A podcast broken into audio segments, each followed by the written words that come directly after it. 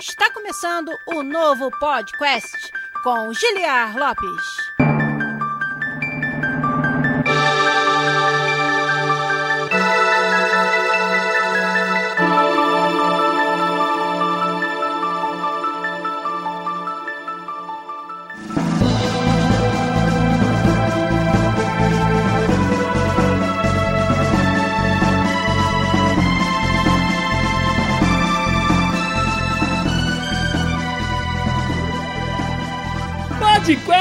na área, galera!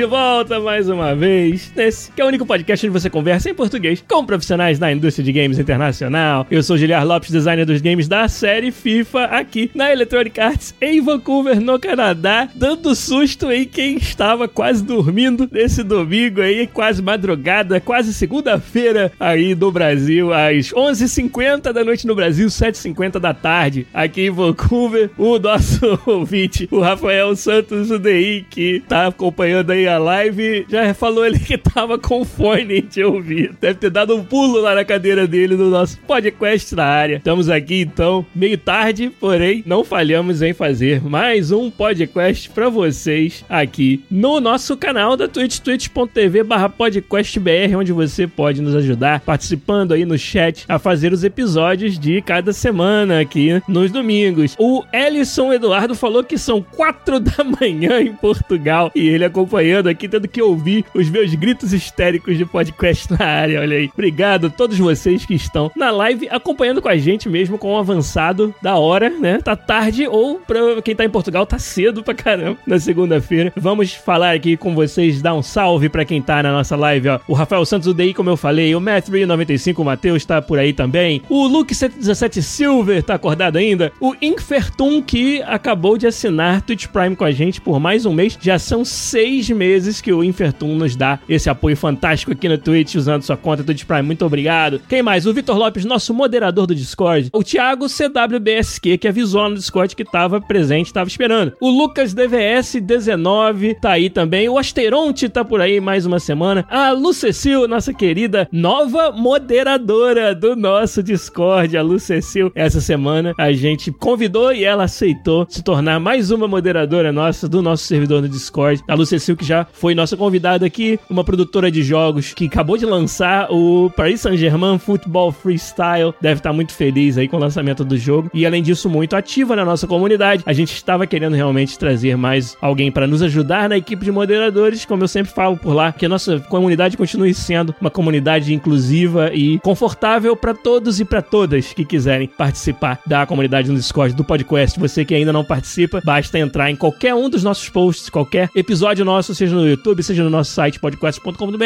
vai ter lá um link para você entrar no nosso servidor do Discord. Agora, além do Vitor Lopes, do Nero, do Garu, a Lu Cecil também está na nossa equipe de moderadores. Muito obrigado, Lu, pela sua ajuda, pela sua participação na nossa comunidade. E ela tá aí com a gente nessa live também, ajudando a fazer o episódio de hoje. O Ellison Eduardo também tá lá, como eu falei, direto de Portugal. O Tio Funa tá com a gente, o Elton Cruz também. O Felipe Melo 28. Será que é o Felipe Melo, o jogador de futebol? Acho que não, não sei. O asteroide falou lá: meu filho acabou de dormir e finalmente vim comer e tive a sorte de ver a live. Olha aí, muito legal. Então, eu tenho certeza que muitos outros de vocês estão aí quietinhos, só stalkeando no chat da Twitch para ajudar a gente a fazer um, mais um episódio de uma série que eu acho que já se tornou uma das preferidas da galera que nos ouve aqui no podcast, que é a série Desafios Fundamentais do Game Design. Hoje a gente vai fazer o quarto episódio dessa série, que eu não sei quantos episódios vai ter, e quanto houver desafios para serem discutidos sentidos diferentes aqui, a gente vai trazer. E hoje tem mais um desafio do game design, muito importante, muito presente, muito comum. Você que é designer, com certeza já teve que utilizar dessa técnica, utilizar desse artifício, e a gente vai falar por que utilizá-lo e muitos outros desafios durante o processo de desenhar um jogo que contenha aleatoriedade, números aleatórios. Por que, que a gente faz isso? Como a gente pode fazer de forma a ser mais justo e menos frustrante para jogador. Tudo isso a gente vai comentar hoje aqui como um dos maiores desafios do game design na nossa série de episódios aqui do podcast. Então, vocês que estão aí na live vão me ajudar a fazer isso hoje mais uma vez via chat. E antes de ir para os avisos e começar o nosso assunto, eu sempre deixo uma pergunta para vocês aqui no chat para vocês me ajudarem a gente iniciar esse assunto. Então, a pergunta de hoje vai ser o seguinte: lembrem aí dos melhores e dos piores momentos onde os números aleatórios, a aleatoriedade dos jogos atingiu vocês. Seja o momento momentos onde você esperava que ia dar certo e deu errado, ou momentos onde um número aleatório, um evento aleatório de um jogo acabou salvando a sua pele. Queria que vocês lembrassem aí dos momentos nos jogos em que vocês sentiram na pele o impacto dos números aleatórios pro bem ou pro mal. Então vão escrevendo suas respostas aí no chat. Eu vou pros avisos e na volta a gente vai reler a resposta de vocês e começar o assunto principal do podcast 349 Desafios Fundamentais do Game Design, parte 4, aleatoriedade. Vamos lá.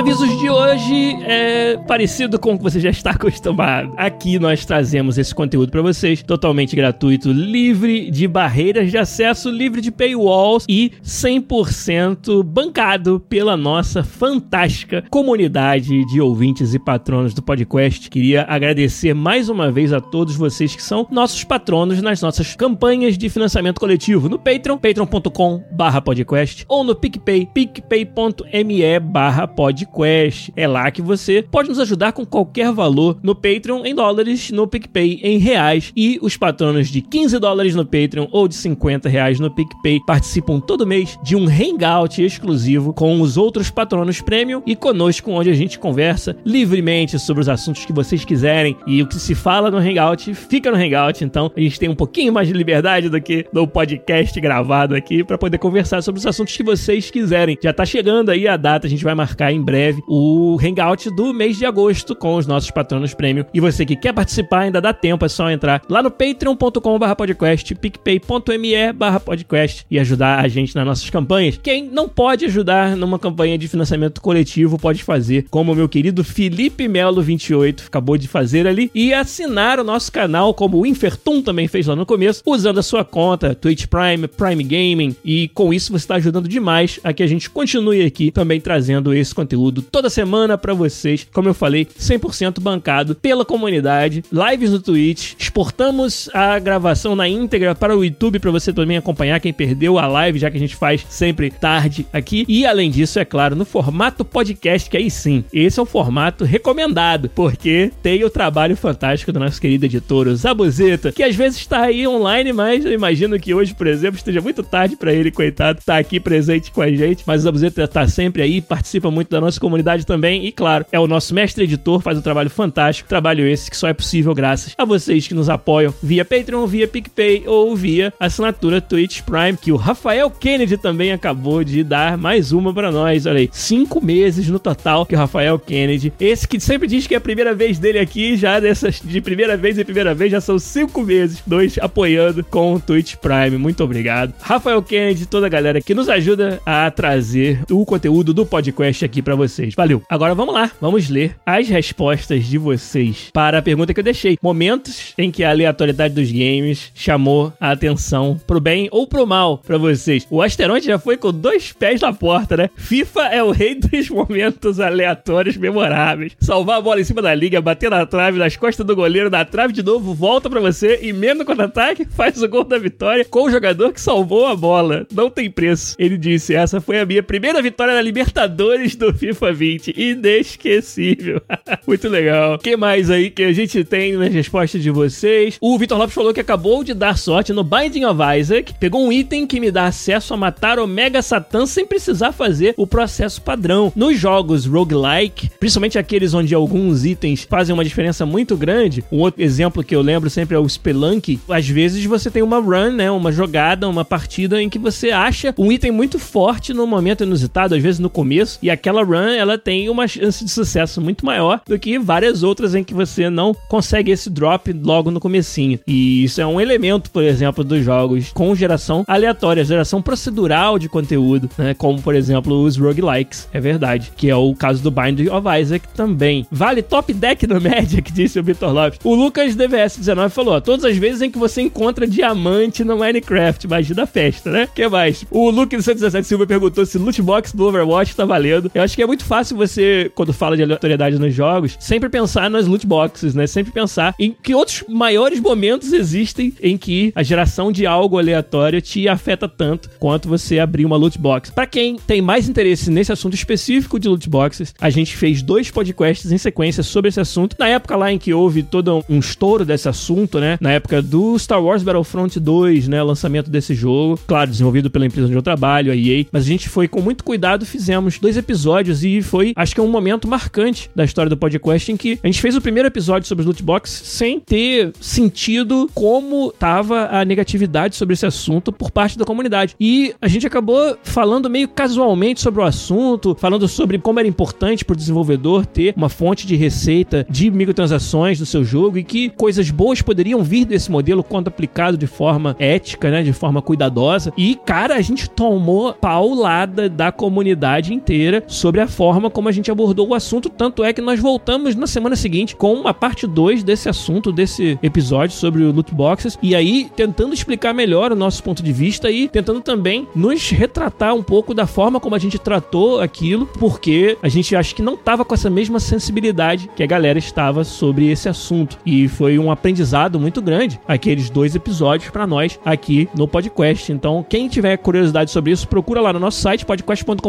ou no YouTube, youtube.com/barra podcastbr, os episódios de Lootboxes parte 1 e parte 2. Faz aí alguns anos, né? Porque, como eu falei, foi na época do lançamento do Star Wars Battlefront 2 que a gente comentou esse assunto aqui. E para você que quer saber mais sobre especificamente Lootboxes, acho que você pode ouvir lá. O episódio de hoje é muito mais abrangente do que isso, é sobre aleatoriedade, números aleatórios e essa imprevisibilidade que ele traz, como que ele pode ser uma ferramenta para você fazer o seu jogo. Não é só necessariamente randomizar o resultado ou o que tá dentro de uma caixa, né? De um tesouro, né? De um um baú do tesouro, não somente randomizar o loot que cai, mas que outras formas você tem de usar. Por que, que você usa, né? Primeiro, por que diabos você faria isso no seu jogo, né? E a gente tem vários argumentos para isso. E depois também quais são as formas que você pode fazer isso, como é que você tem diferentes técnicas para usar a aleatoriedade no jogo e que nem todas elas, né? Aliás, a maioria delas não tem o, o efeito de causar frustração no jogador, né? E a gente vai falar sobre como evitar causar essa frustração no jogador também aqui. Mas deixa eu continuar lendo aqui tudo que vocês estão falando. O Thiago Sadabesque falou: os shinies no Pokémon são complicados. Às vezes aparece para quem jogou poucas horas, mas quando procura é complicado achar. É aquele negócio, é a lei de Murphy, né? Quando você quer, não tem. Quando você tem, não quer, ou, ou algo do tipo. Procurar os shinies é quase que uma tarefa perdida. E tem gente que, porra, seu colega da, da escola na época, né, que chegava lá tirando onda que achou um shiny nas primeiras horas, né, foda. O Badaró LP falou lá, XCOM, 97% de chance de errar o tiro. Eu vou contar o meu momento memorável de aleatoriedade do Comics.com pra vocês já já. Ó, o Ferraquim também assinou com a gente com o Twitch Prime. Muito obrigado, meu querido, pelo apoio que vocês estão nos dando. Os eventos aleatórios de Red Dead 2 são muito legais, disse o Lucas DVS 19. O Elton Cruz quer que eu fale um pouco mais sobre aleatoriedade no FIFA. E eu vou chegar lá, vai ser uma parte do que a gente vai falar, é sobre formas de você usar números aleatórios, aleatoriedade nos jogos e com exemplos da minha experiência em vários jogos que eu desenvolvi, inclusive eles, o FIFA, né? O Matheus falou que chutou a bola no zagueiro e a bola uma vez saiu do estádio. Aí eu não sei se é número aleatório. Eu acho que isso aí foi um bug no engine de física, mas tudo bem. De alguma maneira, a colisão não foi propriamente calculada e ela saiu com uma força, né? Que dá uma velocidade, uma aceleração gigantesca. Assim, o Vitor falou que foi um home run, foi emprestado dos jogos de beisebol.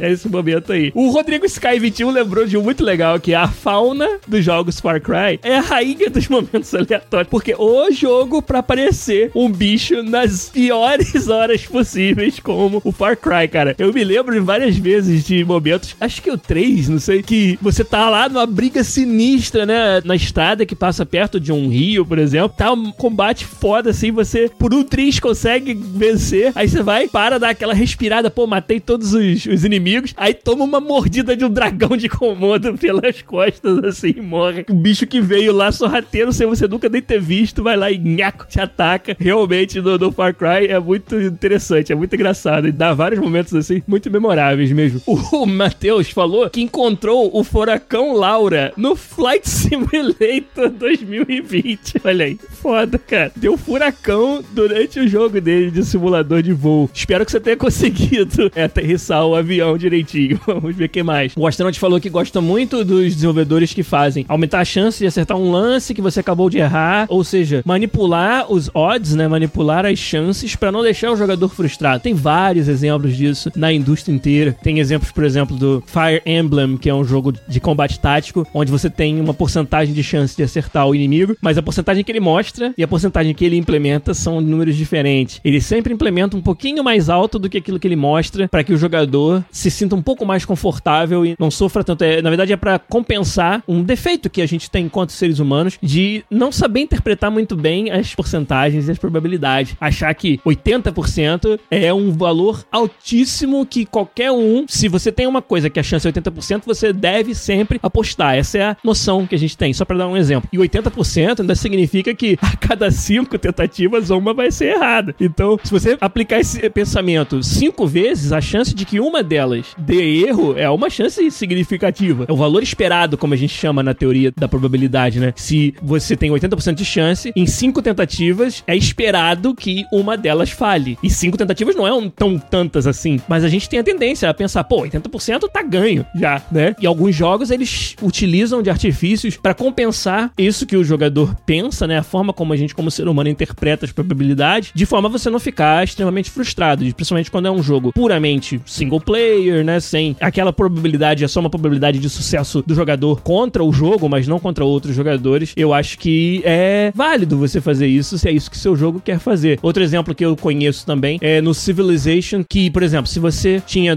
eventos que era 33% de chance de acerto. Você tenta a primeira, erra. Tenta a segunda, erra. A terceira você sempre acerta. Aí né, eles, eles implementaram de forma a lembrar o histórico. É claro, não é assim que probabilidade funciona. É que fique bem claro. Probabilidade de um evento não tem nada a ver com os eventos anteriores, a não ser que você programe desse jeito. Mas quando tá escrito 33% de chance, não importa que você acertou ou errou as 50 anteriores, a chance é 33%. Mas no Civilization eles têm também, famosamente fizeram uma implementação de aleatoriedade que tenta dar uma colher de chá pro jogador. Então o te comentou isso aí também. O Ellison Eduardo falou: no LoL tem os dragões, são todos aleatórios e dão uma dinâmica diferente nas estratégias das equipes. E a gente vai falar sobre aleatoriedade como uma forma de forçar um replanejamento, né? Forçar que o jogador mude a sua estratégia e como isso, quando usado de forma pontual, pode ser uma ferramenta fantástica pro design dos jogos. A gente vai chegar lá. A Sil falou: ó, passou um sufoco com os golpes aleatórios da Rainha das Valkyrias no God of War. Não parecia ter um um padrão. Acho que para vencer é uma mistura de habilidade com uma pitadinha de sorte. Eu venci esse desafio também no God of War. E que eu me lembre, é, eu não lembrava de serem golpes aleatórios. Talvez eu tenha dado sorte, mas na, na hora que eu joguei, eu acho só que ela tinha muitos golpes. E tinha golpes de todas as sub-chefes combinadas. Então, a sua leitura do movimento que ela usava para anunciar o golpe, ela tinha que ser muito precisa e com muito reflexo. E isso que fez para mim, pelo menos, morrer muitas vezes. Porque tinham certos golpes que era bem difícil difícil de você discernir entre um e o outro para saber como que você ia se defender. E aí acaba que eu, provavelmente eu matei ela numa tentativa em que eu dei a sorte de que ela não escolheu muitos desses golpes mais difíceis de discernir. Mas até onde eu me lembro, pelo menos, todos os golpes tinham alguma forma de discernir qual era o golpe. Não era como se você não tivesse a informação. Mas sim, era uma quantidade muito grande de golpes que parecia que ela estava escolhendo a esmo e aí era realmente bem difícil você estar tá ligado e reagir a tempo para cada um deles, né? Para quem platinou aí o God of War, sabe exatamente exatamente do que, que a Lu e eu estamos falando. Só fazer um comentário aqui, ó. O Matheus está falando de modo competidor no FIFA, que é uma novidade do FIFA 21 aí, só para esclarecer, porque também em cima o Leandro Alves falou sobre inteligência artificial e aprendizado de máquina, machine learning. E o modo competidor do FIFA é algo que você pode ligar nos settings a partir do FIFA 21, que ele vai utilizar de uma IA que aprendeu e usou aprendizado de máquina com a forma de jogar dos jogadores profissionais de FIFA. E com isso, a sensação que você vai ter jogando contra a IA é mais parecida parecida com a sensação que você tem jogando contra os melhores competidores da cena FIFA. E eu já testei bastante esse modo e dá para dizer que joga muito diferente. Muito mais esse sentimento de estar tá jogando contra um ser humano, que é algo que sempre faltou quando a gente joga contra IA, né? E eu não acho ainda que substitui você jogar online contra uma pessoa de verdade, mas faz um trabalho bem legal, bem competente, eu acho, de aproximar isso. E tornou, por exemplo, alguns dos meus modos preferidos, como o modo carreira, que é um modo totalmente single player, muito mais interessante. Então, para quem se considera um jogador jogador elite do FIFA, eu acho que tem que ligar o modo competidor toda vez que estiver jogando no single player, que fica bem mais interessante. O Vitor Lopes falou que mal consegue sair do normal no FIFA. Deve estar tá falando do modo professional, que é mais ou menos a, a dificuldade do meio ali. Mas não, cara, é, é, a galera que joga modo carreira principalmente reclama muito que até no Legendary o jogo é muito fácil ainda. Tomara que no Competitor Mode tenha um desafio um pouquinho mais.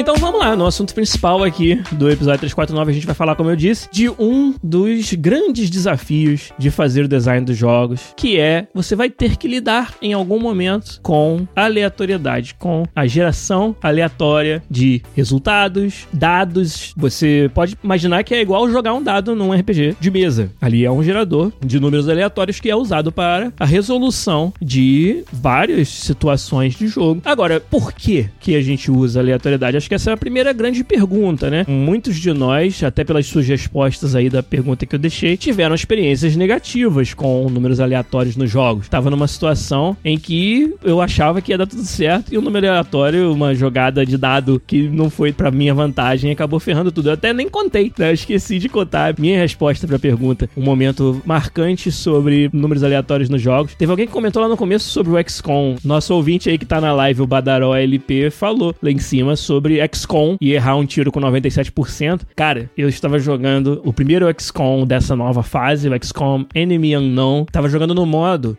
Iron Man, acho que é o nome que eles deram nesse jogo, que é um modo em que você não tem como download de um save anterior. Ele vai salvando num arquivo só, por cima do outro. E a cada rodada, ele dá um outro save por cima do seu jogo. Então não tem como você recuperar como download de um save antigo. Eu já tinha zerado várias vezes o XCOM primeiro, né, o Enemy caminhando não e tava me desafiando. Então, no meio do caminho, morri com vários personagens que eu não queria ter perdido e a morte é permanente. Mas nessa run eu consegui chegar na última fase e tava com um time forte, porque não sei se vocês lembram do Enemy Unknown, mas tem uma série de pré-requisitos que você tem que cumprir durante a sua run e determinadas partidas você fica atrasado na sua pesquisa e não consegue chegar no final com as tecnologias pesquisadas que você precisa para conseguir vencer o jogo. Nessa run, no modo Iron Man, onde não tem como voltar atrás, eu tinha conseguido chegar na última fase. Então já era um feito sinistro. E tava lá, os combates da última fase são bem difíceis e você vai chegando no chefe. Na sala, antes de chegar no chefe, eu sabia que aquela porta era a porta do chefe. Teve um último combate, assim, onde deixou meu time bem fraco. E um último tiro, cara. Depois de horas e horas de jogo, uma campanha completa do XCOM. Não era o último tiro no chefe, era o último tiro para chegar no chefe. E como em vários é, momentos do XCOM, eu tinha tinha 99% de chance. 99%. O que, que o ser humano pensa? Pá, tá ganha a parada. E isso que você faz assim, pra chegar ao 99%, eu manobrei o meu personagem para ficar do lado do adversário, do inimigo, sabendo que era o último inimigo da fase e que um tiro ia matar. Eu só precisava que esse tiro acertasse. E eu tava feito. E aí eu manobrei pro lado dele, sem cover, né? Sem cobertura, sem nada. Sabendo que, porra, 99% de chance, passo e vou pro chefe. E de todos os tiros, 99% que eu dei na campanha inteira, que provavelmente foram mais de 100 tiros, esse foi o 1 que resolveu errar. E esse erro de tiro custou a vida desse personagem, que aí foi a vez do inimigo, o inimigo matou, e custou eu conseguir matar o chefe na próxima fase, porque com esse personagem a menos, eu não tinha as ferramentas que precisava para matar o chefe final do jogo, num modo em que não tem como carregar o seu save que você deixou para trás, ele salva por cima. É de Cara, quebrar o monitor, como disse o Rodrigo Sky 21, mas eu tive essa experiência. Nunca zerei o XCOM Enemy Unknown no modo Iron Man, porque depois dessa eu desinstalei esta merda, né?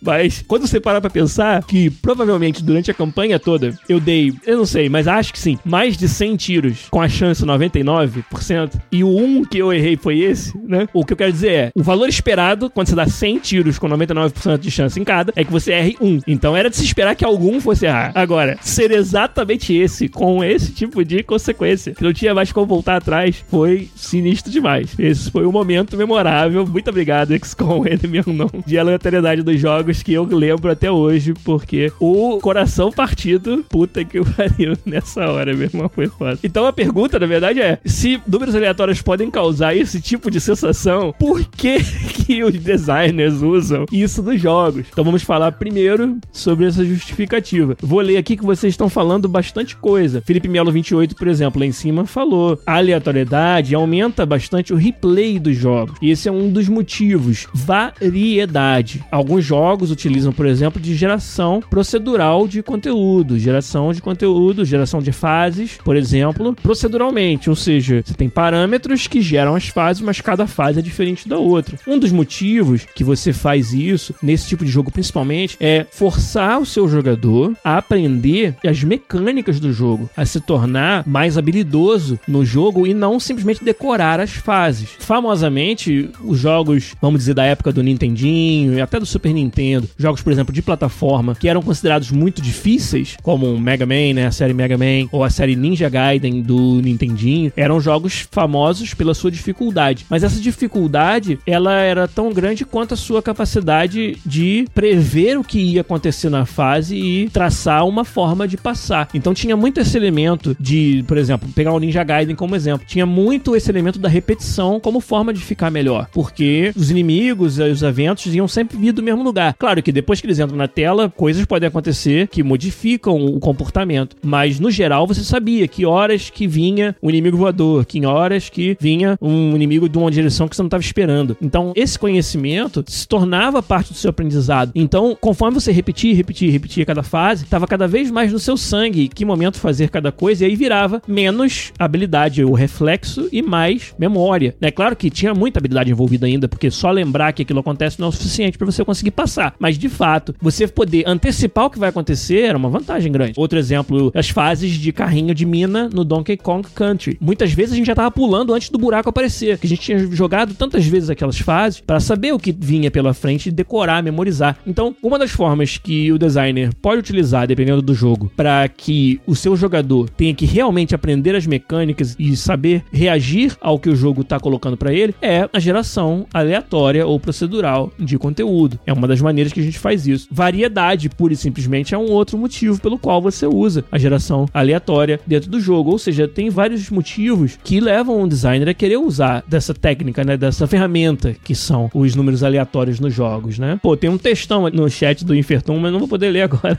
não, que vai ficar todo mundo esperando. O Spelunk foi um exemplo que o professor Marcelino Queijin BR, um abraço para você, deu aí também. Ela, disposição dos personagens, ela é gerada aleatoriamente no Spelunk. Eu falei do, do Spelunk lá no começo, como um exemplo de um jogo que, por exemplo, para quem é speedrunner, a geração procedural de conteúdo, ela dá um valor muito maior para você ser um bom speedrunner de um jogo como o Spelunk, porque de fato você precisa ser muito bom na mecânica do jogo, porque não tem como você prever o que, que vai ter no conteúdo e é um jogo extremamente extremamente desafiador, algo no qual ser um speedrunner é algo impressionante mesmo. Então eu curto demais ver speedruns de Spelunk, por causa desse motivo, por ser um jogo com conteúdo gerado proceduralmente, aleatoriamente, né? Quer ver um outro motivo, que a gente até comentou antes sobre, não a necessidade, mas o motivo de você usar aleatoriedade nos jogos, é que dependendo do tipo de jogo, seu jogador ele pode planejar muitos passos à frente se ele tiver informação certa, né? Informação definitiva sobre sobre o estado do jogo. O melhor exemplo que você poderia dar é o xadrez, um jogo aí milenar em que uma das maiores técnicas que um bom jogador de xadrez pode usar é a sua capacidade de prever os movimentos futuros e encontrar caminhos ali que vão minimizar o risco ou dar maior vantagem. Um efeito de você poder planejar com muita antecedência os seus movimentos nos jogos é que o jogo em si pode se tornar chato, pode se tornar maçante enquanto o jogador está ali parado planejando todo todos os movimentos que virão. Muitos jogos de estratégia em turno, por exemplo, jogos táticos, têm essa característica que muitas vezes você fica ali, passa 10 minutos na mesma jogada, só planejando o que você vai fazer, porque você ali tem informação do estado do mundo naquele momento. E os eventos aleatórios são uma maneira de quebrar esse ciclo de planejamento muito antecipado, obrigar o jogador a replanejar. Para usar até o XCOM como um exemplo, o a série XCOM aí mais nova. Não sei se nas antigas tinha isso, porque sinceramente não lembro. Joguei bastante, mas não vou lembrar desse detalhe. Mas nas mais novas, com certeza, a partir do Enemy Unknown, você tem momentos nas fases onde vem um deploy novo de unidades do inimigo, no meio da história. Às vezes você se planejou tudo, se posicionou num canto de uma forma que você sabe que os inimigos que estão presentes estão todos do lado de lá, então eu vou ter ampla cobertura para qualquer coisa que eu precisar fazer. E aí, de repente, vem uma nave e dropa inimigos no seu flanco, ou atrás de você. E agora, meu irmão, tem uma rodada para você replanejar, para você, sabe, se recondicionar por esse novo evento que aconteceu. E para alguns jogadores, isso aí é um momento de frustração, porque alguns jogadores são, por definição, planejadores. Eles gostam de ter o controle de tudo a todo momento e saber os, os resultados prováveis de forma a se planejar. Eles são tipicamente os jogadores de xadrez. E aí entra uma variável não conhecida no meio, tem gente que fica puta, mas é uma parte fundamental de você